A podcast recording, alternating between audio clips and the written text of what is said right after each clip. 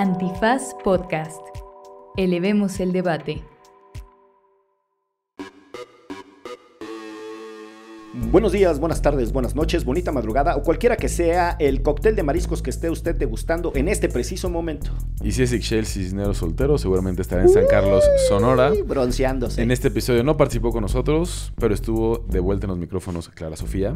En el primer bloque platicamos de qué onda con los arbitrajes de la League's Cup perjudicando sobre todo al Club América de México. ¿Y qué onda con el chismesazo que hay detrás de la película The Blind Side de Sandra Bullock? No les spoileo nada, lleguen hasta ahí. se ju- les juro que se va, van a sentir feito en su pecho cuando se enteren de lo que hay realmente detrás de esa película. Le entramos también a el, la arrastrada que le están dando al PRD en el Frente Sí. por México. Y, después la las, las violencias de género del tío Richie Salinas Pliego. Ah, no, pero después de corte entró Clara Sofía a platicar de el programa, su programa favorito en toda la historia. ¿Qué es? La Casa de los Famosos México, pero principalmente es Wendy Guevara. Bueno, quédense en este episodio que con ausencias, pero muchas ganas, salió en un lunes muy esforzado. ¿Esto qué es? ¿Derecho? Remix. Divulgación jurídica para quienes saben reír. Con Ixel Cisneros, Miguel Pulido y Andrés Torres Checa. Derecho Remix. Bienvenidas, bienvenidos, bienvenides a una emisión más de Derecho Remix que en esta ocasión está incompleto. No está de plaza. Está trunco, está lejos de estar de plácemes, está sobrellevando la ausencia, el vacío, Y el, el desapego. Y el lunes, eh, porque no está nuestra querida Excel Cisneros soltero con nosotros. Pero la mandamos a saludar, ¿no? Está en la playa, me parece, ¿no? Está de la vacación. eh, Qué rico. Si mal no estoy, en algún lugar del Pacífico norte de este país. Me parece que en San Carlos. En San Carlos, exacto, eso se rumora. Disfrutando además de los mariscos sonorenses, que son Uf. de lo mejor que tiene este país. De lo mejor que tiene este país. Se come muy cabrón mariscos, tanto en Sonora como en Sinaloa. La neta que sí. Esas, las famosas carretas de mariscos. Uf. Un, callito de hacha. ¿Cómo te vendría? Me vendría Para muy este bien. lunes. Para este lunes. este lunes esforzado de trabajo, de clases, pero muy bien. Eh, pues de- después de los méritos del saludo para Ixchel Cisneros, vamos a tratar de darle desahogo a los temas que están en la escaleta. Y el primer tema es de una sofisticación intelectual y además de una pertinencia constitucional exagerada, porque las relaciones bilaterales entre México y la nación que nos colinda o con la que colindamos está muy tensa debido a los arbitrajes de la League's Cup. Se estaba fifando la producción, ¿no? Celebro. A ver, primero que nada, probablemente usted no entendió qué diablos pasaba con el- los partidos de la Liga MX, si es que usted es asidua o asiduo eh, fanático, eh, televidente o radioescucha de los partidos de fútbol. Y tuvieron una ocurrencia de juntar las dos ligas, la Liga Mexicana y la del Gabach. Y Correcto. durante un mes los equipos mexicanos fueron a jugar a Estados Unidos en un esquema de, hasta donde entiendo, de dos, dos tipos de eliminación. Primero eran grupos muy pequeñitos, después pasaban a los 486 mil avos de, de- Así es. ajá, de final, y después ya eran por eliminación directa. ¿no? Correcto. Y todo es un tinglado, todo es un montaje, todo es una farsa. Un para que- complot. un complot para que gane Messi. Felipe, ¿qué? Este. Es este. Sí. ¿Cómo se llamaba el cuñado de, de Felipe Calderón que supuestamente tenía las manos en el. eh, eh, ¿Zabala? sí, pero ¿cómo se llamaba el güey que. Chinga, me está fallando la memoria. Es lunes, es lunes. Está... que en el debate del 2006, Andrés Manuel le saca los datos de que el cuñado de Felipe Calderón hacía un montón de negocios con el INE y supuestamente estaba detrás No del. PREP y del conteo rápido, etcétera. Pero bueno, no importa. Ya vendrá a mi memoria eh, ese nombre. Juan Ignacio Zavala. No. Entonces, Hildebrando, Hildebrando, Hildebrando. Exactamente, gracias. ¿Escucharon ustedes de fondo a Pepe Grillo acá la producción? Que este vino Con un eco brutal. Pero bueno, entonces, eh, sí hay un complot, ¿no? Está la Liga MX le reclamó a los gringos el robo O sea, a campo abierto. es un torneo que también está explorando lo que va a ser el formato del Mundial del 2026. Con Ujú. 48 equipos, grupos de 3, Ujú. y entonces pasan dos de cada grupo directo a 32 avos de final. Eh, O sea, 30, si no llegas a 32 avos, está cabrón, ¿no? O sea, sí, pues pasa el 66% del grupo, ¿no? Antes chingo, pasa el güey. 50%, ahora pasa el, el- el 66%. Y de ahí ya vas este, eliminándote de manera directa hasta llegar a la final.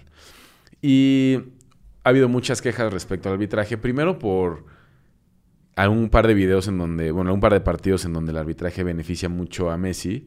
Sobre todo en el segundo partido que jugaron, en donde Messi primero comete una falta descarada, luego le quitan el balón, se avienta un clavadazo, voltea a ver al árbitro y pide que le marquen falta a favor y se la marcan.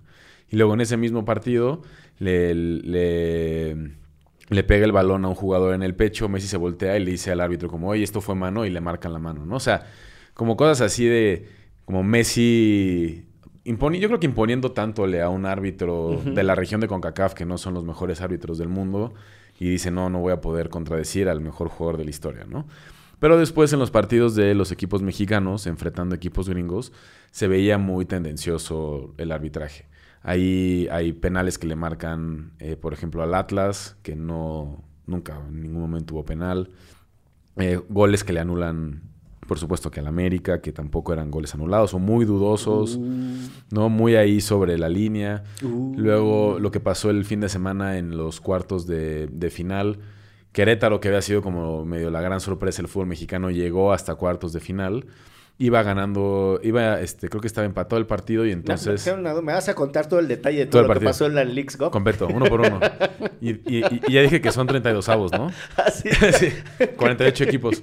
No, a Querétaro también le marcaron, el, el árbitro extendió el juego 11 minutos, 9 minutos, Ajá. Y acabó el partido hasta el minuto 12 cuando por fin le metió gol el equipo gringo al Querétaro en un gol que está en fuera de lugar. O sea, No, pues ya es demasiado, demasiadamente de No, eso. el Ya es América ya había ganado. Un exceso de más. El América ya había ganado un partido, ya Sí. estaban festejando los jugadores, Ah. y 10 minutos después el árbitro sale a la cancha y decir como, oigan, no, perdón, tenemos que repetir el último penal. Sí, el del año pasado, ¿no? No, sí, Que ¿Se sí, acuerdan sí. de hubo un penal el año pasado? Hay que volverlo a tirar. Entonces ha estado muy, muy mal. Este, la gente pide la cabeza de Mikel Arreola. También otra cosa que, por ejemplo, los equipos de Monterrey se han quejado mucho es El la calor. cantidad de traslados. bueno, el calor ha sido un tema también. Muchísimas lesiones. La cantidad de traslados que han hecho los equipos mexicanos es como irreal. Y los equipos gringos cenan en sus casas con sus familias y van a jugar a su estadio. Todo está súper descompensado. Eh, y bueno, no, eh, todo parece indicar que la final podría ser Rayados contra, contra el equipo de Messi y yo prefiero ver el béisbol. Sí. Bueno, me parece una gran decisión. Eh, había que comentar la, la polémica a propósito de los arbitrajes, porque no nos vamos a dejar. Ya estuvo bueno que se nos imponga. Primero nos quitan la mitad del territorio y lo Ah, quieren pues, hacer esto. Sí, pues no, no, pues no no, se se, vale, puede, ¿no? cabrón. No, no. O sea, además, además de todo. Oye, pero te cuento un chisme deportivo que está cabrón, A ver. pero está muy cabrón. O sea, está muy cabrón. Es que de verdad sí está muy cabrón, te lo juro. Ah, sí está bien, cabrón. Ok. Pues está listo. ¿Te acuerdas de esta película que salió en 2009 que se llamaba The Blind Side? Eh, un sueño posible en la que Sandra Bullock interpreta a esta mujer rica que adopta a un jugador negro que ah, sí, termina como jugando. no. Que, que- que- sí, sí, sí. Que termina es, que es propaganda cristiana. Que es mucho más que eso, porque el chisme, como ya lo indiqué, Ajá. está muy cabrón. Sí, que termina siendo jugador profesional de Sí, los sí, sí. eh, Cuervos de Baltimore. Exacto. Que está basada en una historia real. Ajá, bueno, ¿qué dirías si te digo que esa historia no es real? ¡Ah! ¿Nunca jugó en los cuervos? Nunca lo adoptaron. Nunca lo adoptaron. Nunca lo adoptaron. No seas así. Así, güey. Pues estoy en shock. Estaba leyendo todo el reportaje que o sacó sea, Sandra ESPN. Bullock no, porque era una película, ¿no? O sea, Claro, si alguien pero que le creía- quiten el- ganó el Oscar por esa película, Sandra Bullock. O sea, pero, O sea- pero sí sabes que lo que pasa en las películas no es lo de la vida real. O sea, ¿Cómo? Sandra Bullock no Pero adopta... Pero el Titanic sí se hundió. O sea, uno, Ajá. pero no en el que iba Leonardo DiCaprio. ¿Tú qué sabes?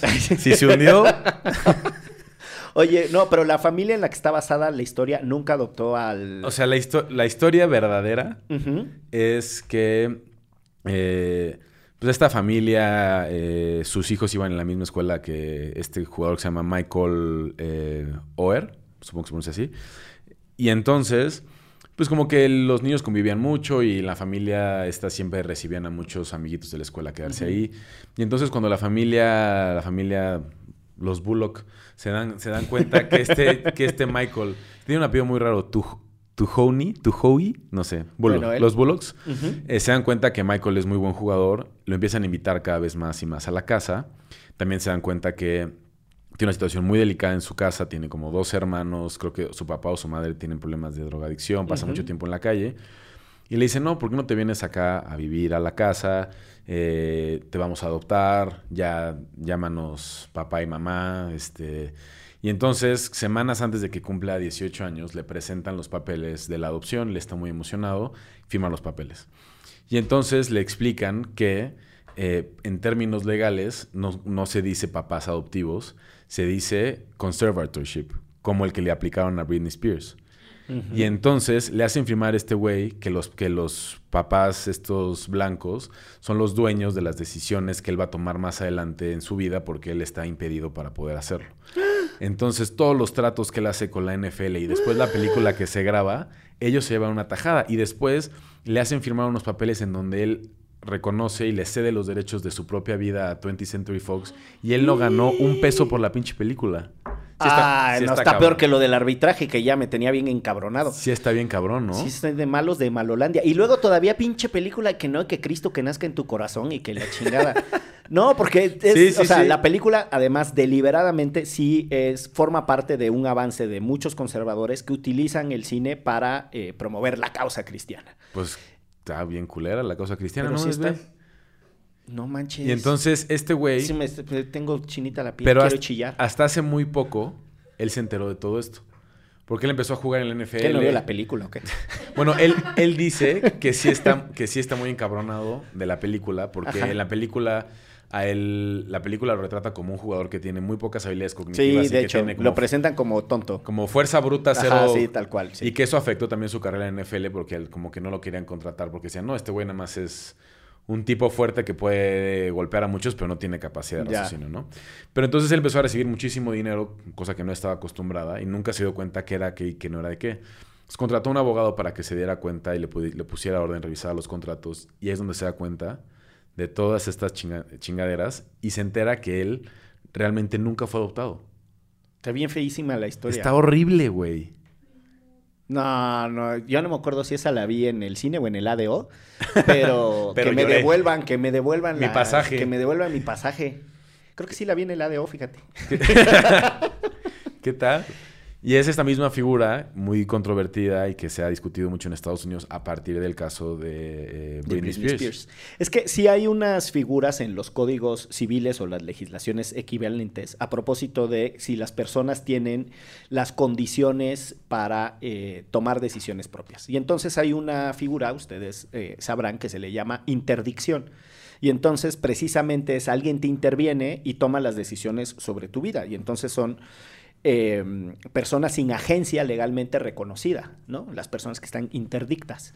Eh, pero desde hace muchos años, en- por ejemplo en México, el CONAPRED ha venido eh, discutiendo el tema de que la interdicción es una figura que, bajo la idea de que alguien tiene algún tipo de discapacidad psicosocial, significa que no puede tomar decisiones y no necesariamente. O sea, Claro.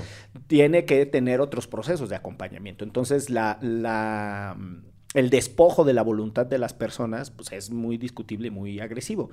Ahora, pues si está gacho lo de la película, le quité, le- que le hicieron más chanchullo, más chanchullo le hicieron a este pobre jugador de fútbol americano que el que le hicieron a Silvano Aureoles con sus firmas en el PRD. razón por la cual... Más, más, eso sin duda. Más dudas, sí. que Porque digas, aparte Silvano se las merece. ¿Qué se merece? Que le hagan chanchullos. Ah, sí. Pero eh, eso me permite llegar al siguiente punto de la escaleta, que es que el PRD, esa es la noticia, paren ustedes lo que estén haciendo, sepan que el PRD sigue existiendo. Sí está cabrón, güey. Sí está cabrón. O sea, ¿cómo le hace? ¿Cuántos eh, militantes tendrá el PRD? ¿Cuat- ¿400 personas? ¿Todo el país? Yo ¿400 creo. ¿450? Menos. Pues bueno, da la casualidad de que eh, el Frente Amplio por México, que es esta plataforma rara que integra al PRI, al PAN y al PRD, está en su proceso, al igual que eh, Morena, para encontrar quién va a coordinar los futuros esfuerzos En la campaña, no campaña para la Exacto, campaña, que sí es la campaña. Exactamente. Están en el chanchulleo a todo lo que da con el chanchullo. Y eh, en ese contexto, eh, al parecer, el mecanismo en función del cual se tendría que identificar quiénes podrían o no ser los coordinadores de esa coalición electoral, el llamado Frente Amplio, El FAM. el FAM. Eh, en ese contexto, eh, pues que se enojan Silvano Aureoles y Miguel Ángel Mancera porque no están en el... No pasaron a la siguiente fase. O sea, O sea, son como... Son, son de los equipos que todos pasan a la segunda fase Sí, y ya- ellos no. Ya luego llega el chanchullo del arbitraje. No, es que tenían que juntar 150 mil firmas Ajá. a través de una plataforma en línea que el, el Frente Amplio creó. Y entonces como que entre simpatizantes del Frente Amplio, pero también los operadores de cada una de estas personas tenían que conseguir estas 150 mil firmas, se subían de manera virtual. Pero no nada más bastaba con tener 150 mil firmas, sino que tenías que cumplir con un mínimo de demarcaciones territoriales en el país. Sí. Y entonces, cuando el comité organiza- eh, organizador hizo el corte de caja, se dio cuenta que solamente cuatro personas habían reunido estas 150 firmas y los requisitos territoriales, que son Xochil Gálvez, Santiago Krill, Beatriz Paredes y Enrique Lamadrid. Como dos, eh, Dos panistas y dos panistas.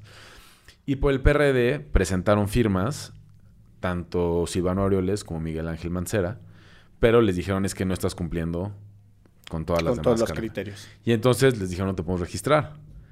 Pero entonces uno de los tres partidos que conforman esta alianza se queda sin, Sin representantes. sin representantes. Ahora, que sea tu representante Silvano Aureoles y que no tengas representante, cabrón, no tienes representante, ¿no? O sea, ah, bueno, sí, es verdad. Digo, también estuvo por ahí, se quedó en las, en la, en el limbo injustamente el ex gobernador de Tamaulipas, Cabeza de Vaca, por ejemplo, no. Muchos soldados caídos en esta contienda. Entonces, bueno, el PRD está emputado y pasó lo que tú dijiste, ¿no? Este Jesús Zambrano dijo, vamos a poner una pausa a nuestro compromiso con esta alianza y reformular qué tenemos que hacer porque tampoco se trata de esto. Y ahora, en teoría, en lo que el PRD decide, pues a ver qué pasa. Y hacia adelante se tendrán que organizar algunos debates. Creo que más bien ya presentaron algunos de sus proyectos de gobierno, estos cuatro que pasaron. Y después habrá debates. Y sobre eso se irá cerrando como el número de aspirantes. Y de ahí saldrá él o la candidata de la oposición por 2024. Puede que el PRD ahí de repente se lance solo, quién sabe, ¿no? Digo, nada de esto está escrito en, en- en una legislación. Esto es nada más procedimientos Sí, internos tal de los cual, es partidos. internos. Entonces, puedes romper con, con las alianzas cuando quieras. Sí, porque ya lo explicamos en algún episodio de Derecho Remix, formalmente no estamos en un contexto eh, electoral. Lo que eh, están diciendo los partidos políticos que eh, significa su proceso organizativo es en realidad identificar quién va a conducir trabajos electorales de, ¿no? de, de sus propios o sus respectivos partidos o en su caso de sus coaliciones o de sus frentes. Que además el frente es una figura constitucionalmente reconocida. En una de esas reformas en la que le metieron 76 páginas a la Constitución, también ahí viene que Un la día figura cualquiera del en frente, Cámara de sí, Diputados. tal cual.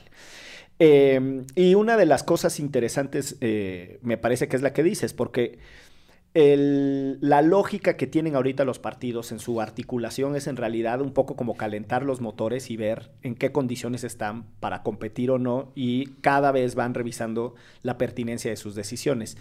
Eh, ha sido muy interesante ver, por ejemplo, eh, el rol que tiene o no tiene el INE como autoridad electoral en resolver todos los recursos que están presentando, porque el Movimiento Ciudadano se está dando ¿no? un banquetazo para presentar recursos porque encuentra que todas son violaciones a- al marco electoral, Claro, es el único que está como apegándose a lo que se a los que tiempos, hacer, exacto, a los tiempos que además forman parte de las reformas electorales por las que presionó en su momento Andrés Manuel y, su, y sus aliados, que era reducir los tiempos de campaña, que cuesten menos dinero, ¿no? que, eh, que el dinero de, eh, del gasto de los partidos políticos quede reducido, etcétera, etcétera. Y luego todo lo que están haciendo va en el sentido opuesto y pues nada, ¿no? De ahí este, que el, el contexto está enrarecido, por No, y el- y decirlo el- y que de ya- alguna manera. Ya lo hemos platicado aquí antes del enorme reto que tiene una coalición como el Frente Amplio con México, eh, por México, que son tres partidos políticos con tres trayectorias distintas que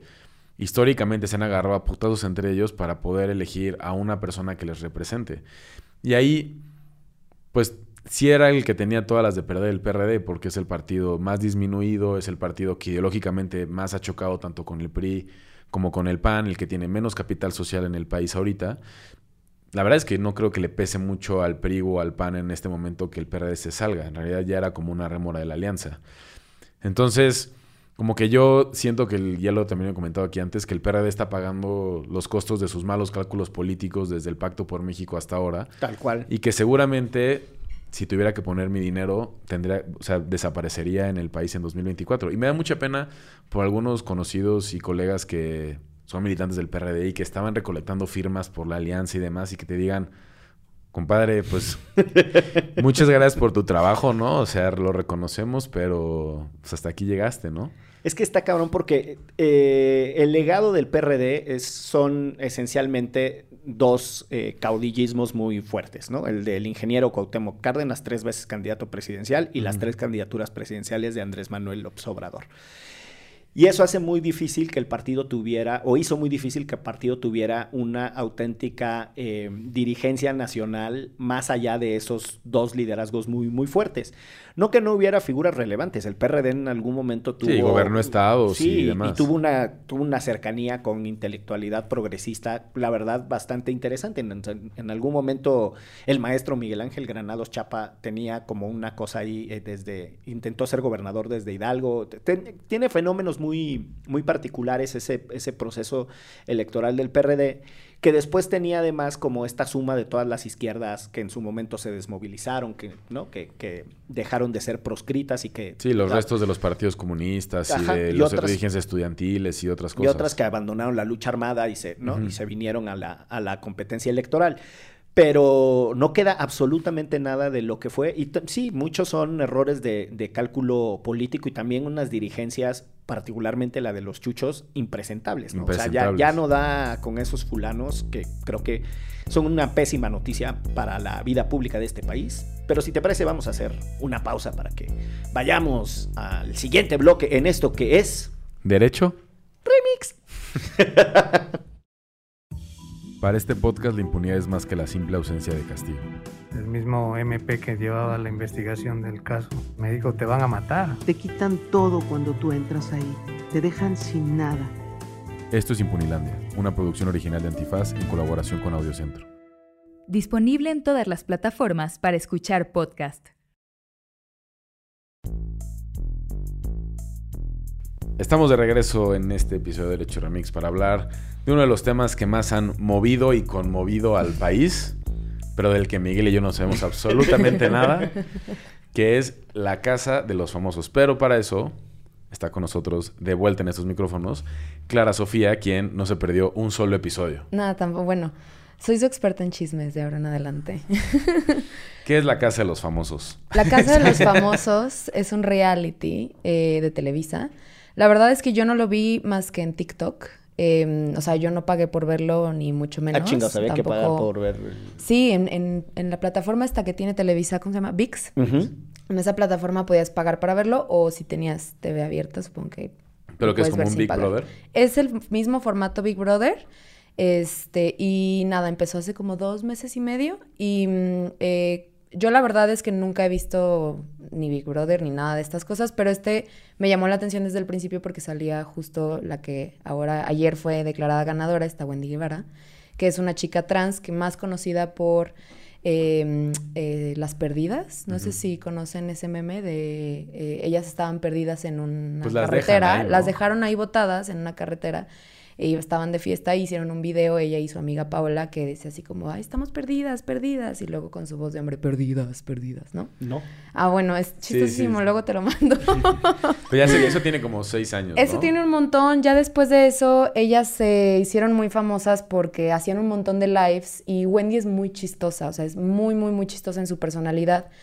Y nada, de repente les empezaron a pagar por salir en shows y así, X. La invitan a la casa de los famosos y adentro ella explota un montón su personalidad, o sea, de personajes que yo De no famosos. conocía, ajá, y que, bueno, que más o menos sabía que existían, pero no, en, pues no.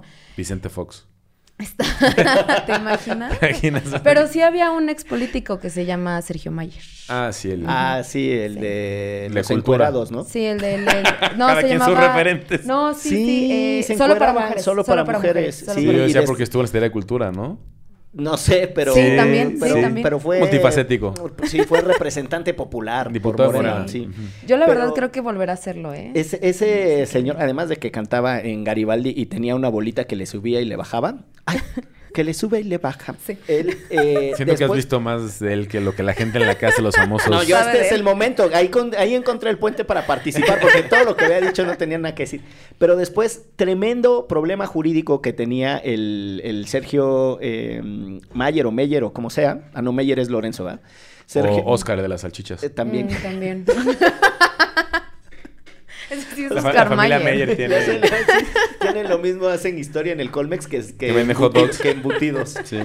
Eh, estaban grabando precisamente la película esta de Solo para Mujeres en un videohome así.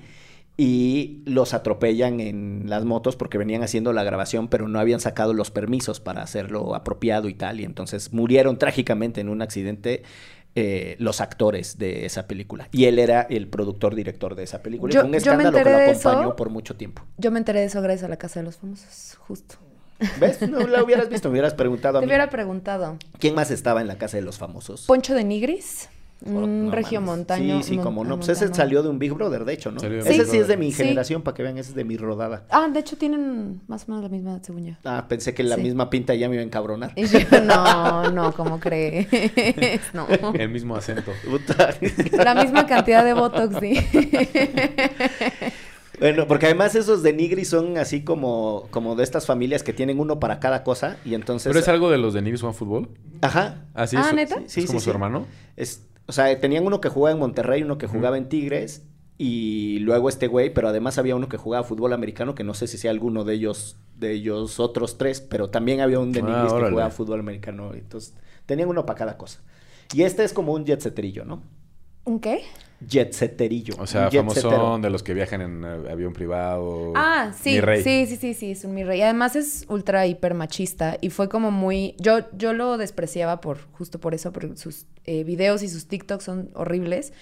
Pero ahora estando con Wendy Guevara y así, justo se hicieron, estos dos se hicieron los mejores compas, y no nada más los mejores compas, sino que la defendían cuando tenía comentarios, eh, había comentarios transfóbicos de parte de algún compañero, estos güeyes como que ahí no.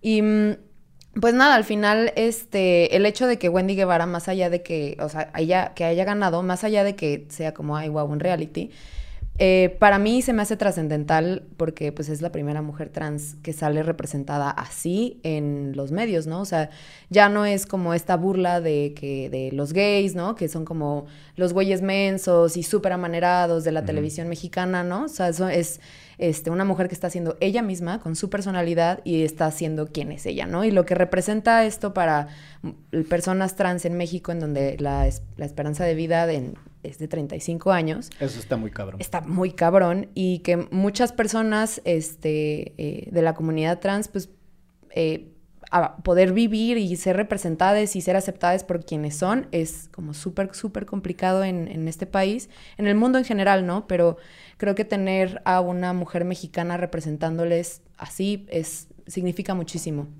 Y eso se me hace muy y además muy ella es valioso. como del Guanajuato, ¿no? Es de León, es de León, sí, justo. Y Arriba el Bajío. Sí, la neta sí, porque aparte es un espacio súper, hiper conservador. Ajá, justo. Es un espacio súper, súper, súper conservador y que de ahí sean ella y sus amigas, como su crew de las perdidas, es como súper representativo. Y bueno, eh, en algunos números tuvo más votos Wendy Guevara que Ricardo Anaya en las elecciones del 2018. Ricardo Anaya tuvo 12 millones alrededor y Wendy 18.2 millones de votos. Este, y bueno, eh, el programa más visto de la televisión mexicana en la historia, este... ¿Este? Este, del reality, reality, para no fallarles. Eh, y pues nada, en total tuvo como 195 millones de visualizaciones. Este, tuve una discusión con Checa de si era más que Qatar en México y no, no es más que Qatar en México, pero sí le dio eh, más dinero a Televisa que lo que le dio Qatar, por ejemplo. No, pues sí, pues además es le invirtieron menos, ¿no? La cobertura de un mundial te cuesta una la nota, la cobertura Sí. de encerrar a unos pinches locos en una casa debe ser más 24 barata. horas, además, qué horror. Bueno. Eh, hay- muchas cosas de esto que estás diciendo. 24 horas, no, más tiempo, ¿no? O sea, ya- los filmaban 24 horas por tres, por dos No hay meses más y medio. tiempo en el día, carnal. O sea, aunque los hubieran querido filmar 25 horas, estaba cabrón. Estaba difícil. Pues ya la primera hora del día siguiente. No, pues, o sea, ¿no estuvieron encerrados todos esos meses en sus casas? Es- no, estaban en un estudio que era la casa de los famosos y estaban... eh, Y todos los que estaban 30 ahí eran cabrones. famosos. Pues dices que yo no los conocía a todos, ¿eh? Al que sí conociera el hijo de Niurka, ahí estaba, Ahí estaba. eh, Emilio Osorio. Muy chistoso, un gran niño. Y estaba otro güey de Cabá que medio había visto y así. Pero... mm, Al pasar. Esa, esa. Oye, eh, ahora que decías la primera hora del día siguiente, ya, lo- ya les he contado que hay un tecnicismo en el derecho procesal argentino que se llama las tres o las dos primeras, no sé, Ah, sí. que es que las primeras horas del día siguiente se cuentan procesalmente como el día anterior. Entonces todavía puedes, no ha vencido tu, tu plazo. Y otra cosa como súper loca en el tiempo mexicano es el famoso reloj legislativo. Entonces, se está acabando, vamos, la legislación dice, se tiene que votar antes de X fecha la aprobación del presupuesto. Y si no se aprueba el presupuesto, entrará en vigor el del año anterior.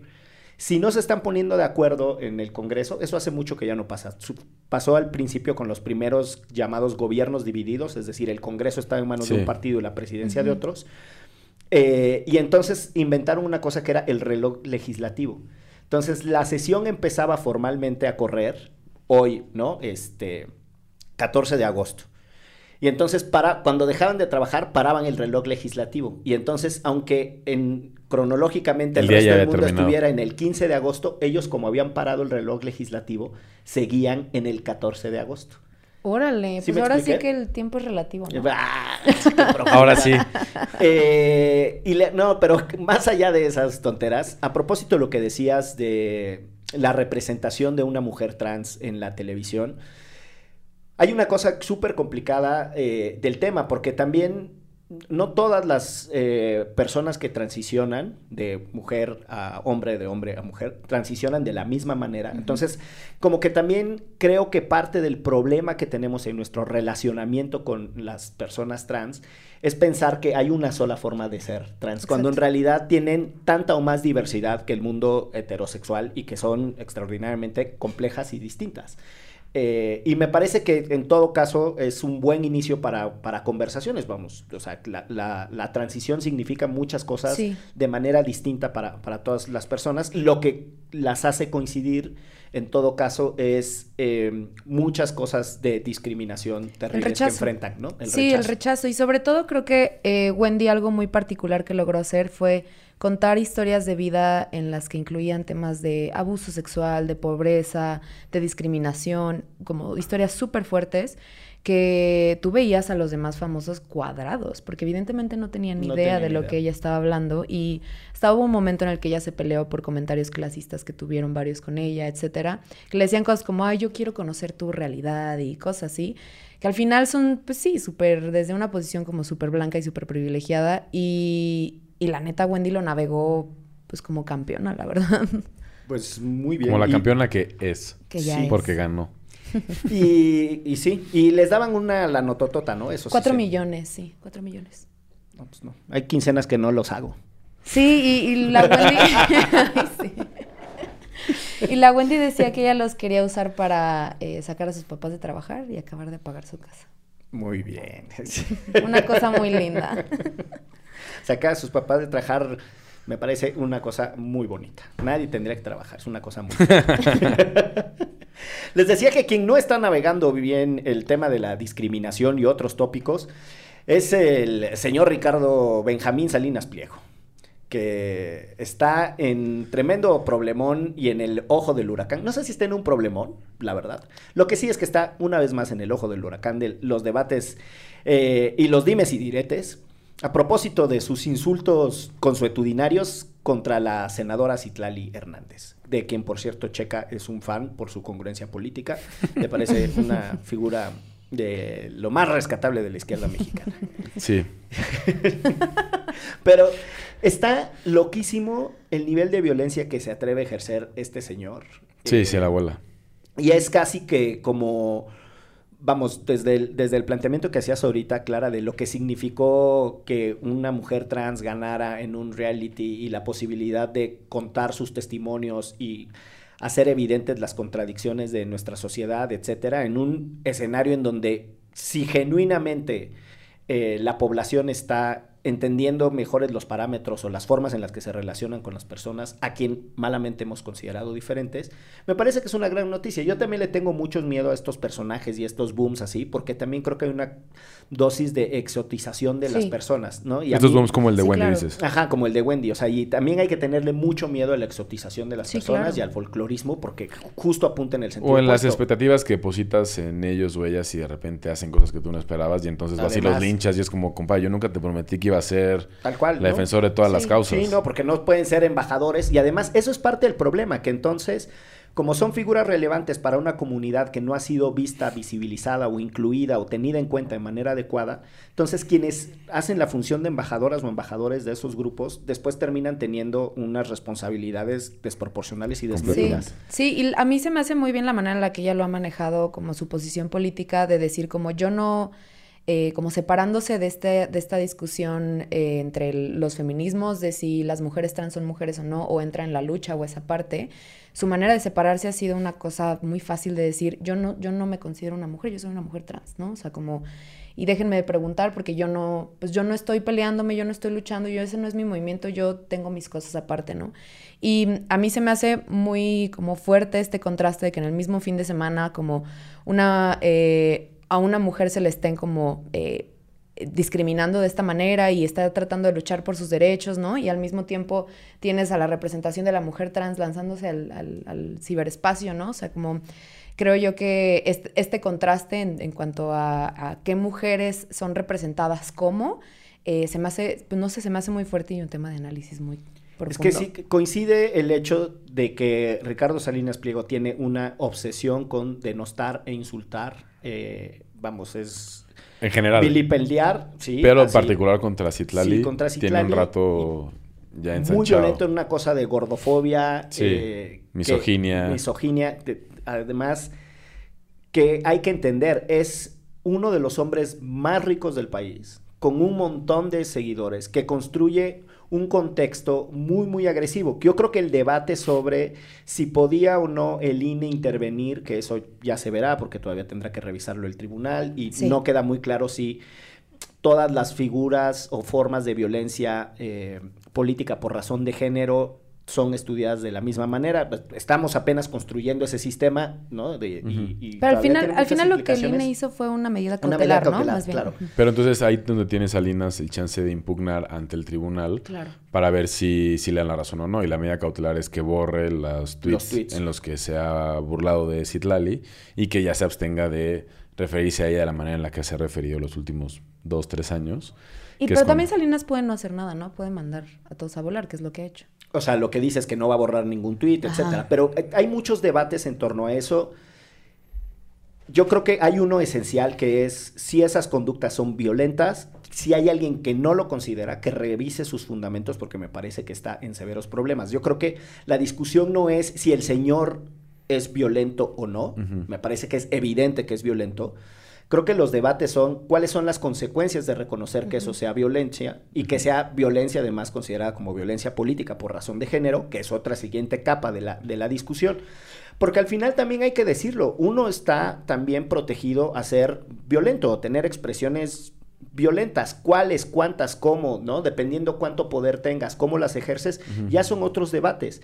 Pero en principio, eh, yo no creo que sea un caso sencillito así de que esto no está protegido por la libertad de expresión. Desde mi perspectiva, hay buenas razones para pensar que no está protegido por la libertad de expresión, pero quien se toma la libertad de expresión en serio no puede simplemente, eh, esa, es mi, esa es mi opinión, no puede simplemente militar en la idea de que a priori hay que pensar que hay mensajes censurables o mensajes que se tienen que prohibir. Mm. Porque también las sociedades pierden cuando tú restringes mensajes y prohíbes conductas. O sea, prohibir o censurar hay que tomárselo en serio. Hay que, hay que agotar exámenes muy juiciosos de por qué sí, qué es lo que pierden, ¿no? O qué es lo que ganamos si tratamos de censurar a una persona. Digo que acá en realidad lo que está censurando son los insultos a una persona, ¿no? No hay un discurso como decir, no sé, esta película tienes que censurar porque toca un tema muy delicado, oye, pero es que es importante porque nos explica un contexto del pasado.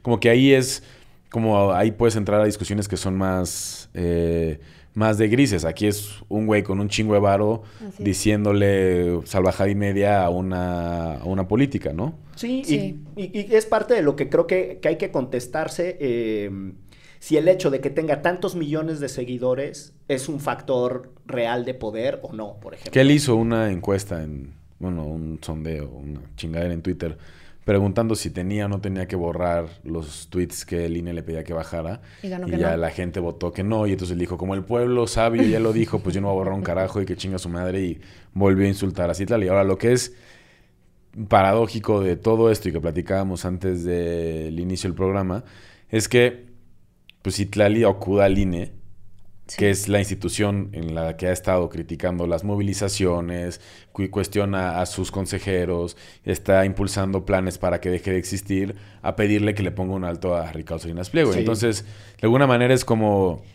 sí o no, o sea, Pero pues sí te habla de la importancia de un árbitro claro, claro, no, lo importante y duro, ¿no? O sea, en, en una contienda, pues, o sea, bueno, ahorita no es contienda, pero en situaciones así. No, por eso digo que es lo paradójico, ¿no? O sea, Sí. por una parte ella se la pasa denostando al INE, porque también esa es una realidad, y cuando la cosa la merita y está recibiendo un montón de acoso de alguien como Ricardo Salinas Pliego, que tiene una infraestructura mediática mucho más grande que la que tiene ella, acude al, al mismo árbitro a pedirle ayuda. Así es como burlarte de la maestra y luego ir a pedirle ayuda cuando te, te bulean, ¿no? Sí, y además en un contexto en donde hay una, mm, eh, vamos a decirlo, un rechazo, un desprecio por la corrección política sobre la idea de que la corrección política coarta la libertad de expresión y es una mala idea.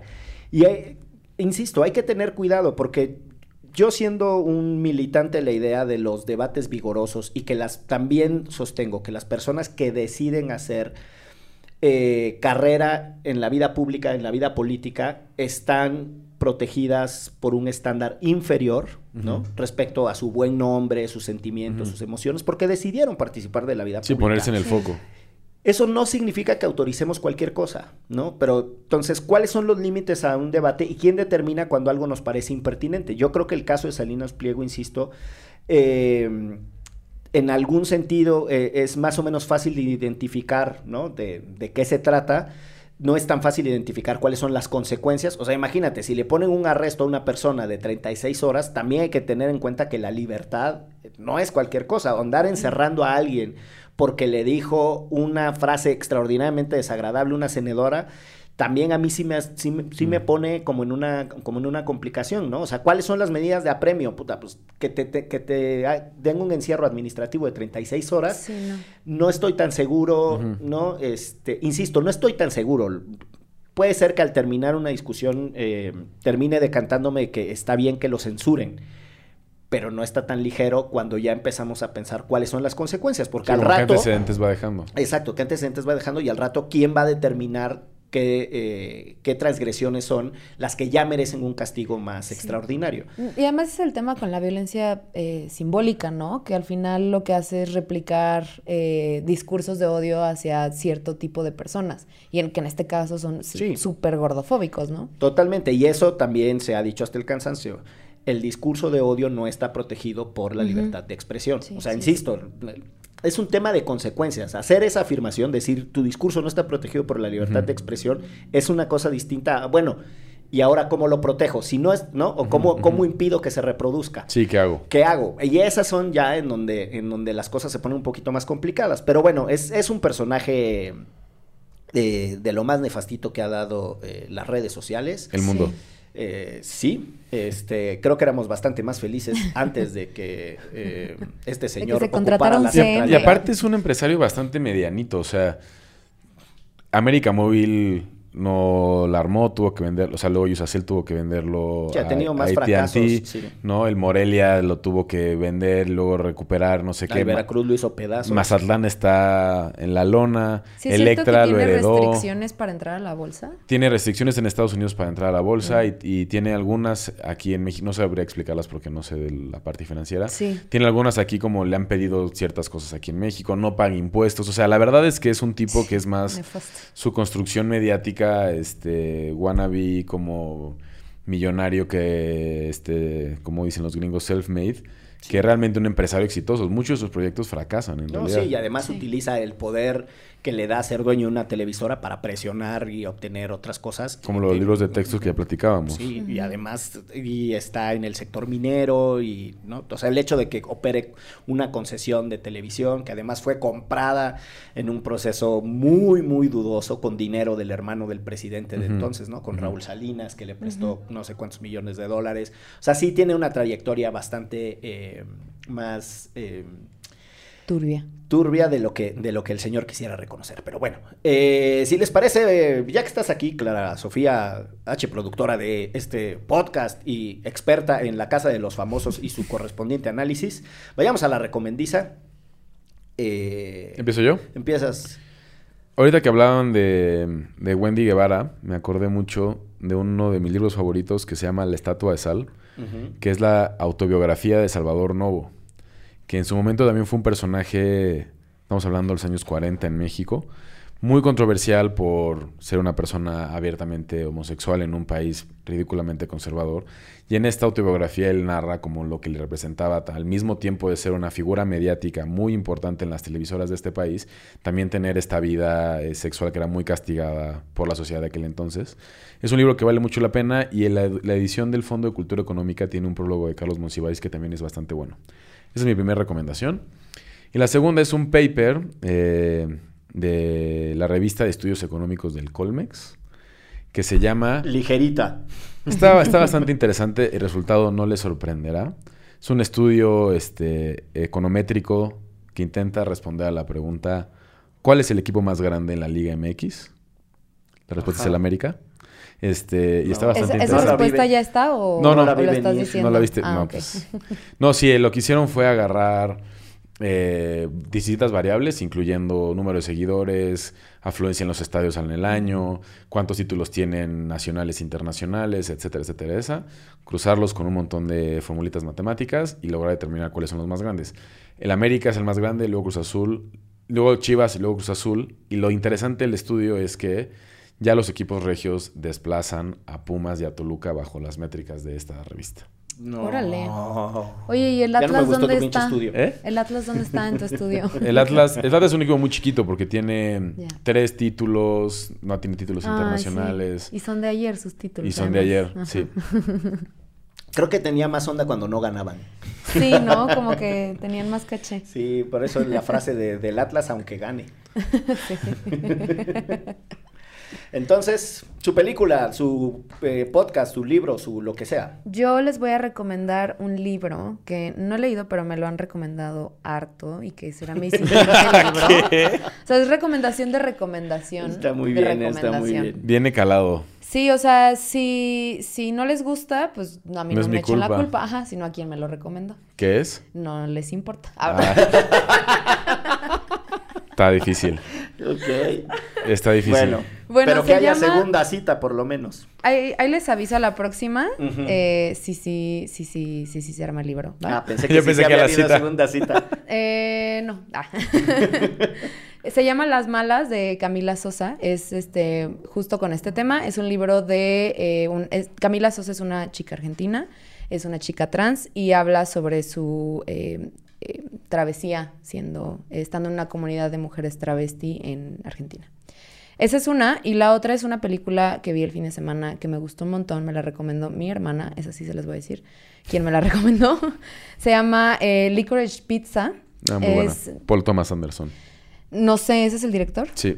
Órale, está buenísima. La verdad es que eh, son, no sé cómo, yo no soy muy, muy así como para hablar de cine, pero la manera en la que te va llevando la historia, como la manera en que van este, transicionando las escenas es como muy Eh, fluye súper chido, es una historia muy linda, eh, muy enfocada en el, bueno, ya terminaron juntos, bésense, qué padre, este, pero mm, la verdad es que a mí me hizo sentir muy padre este fin de semana.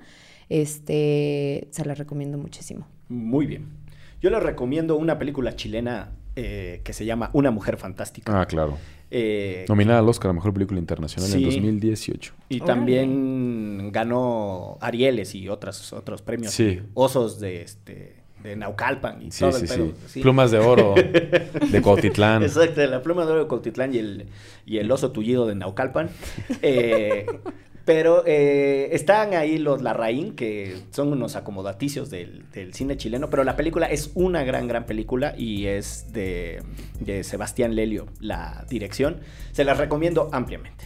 Y si les parece, con eso cerramos esto que fue. ¿Derecho? Remix. Divulgación jurídica para quienes saben reír. Con Ixel Cisneros, Miguel Pulido y Andrés Torres Checa. Derecho Remix.